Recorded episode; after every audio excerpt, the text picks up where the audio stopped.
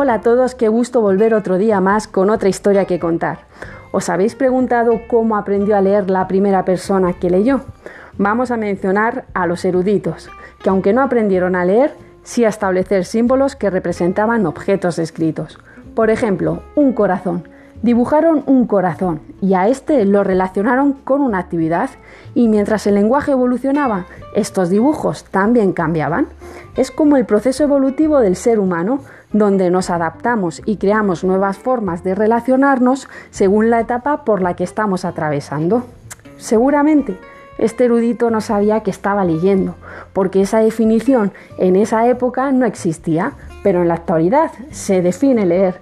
Y digamos que los eruditos interpretaban los símbolos, como he dicho, un corazón, un árbol, un gato, una hoja.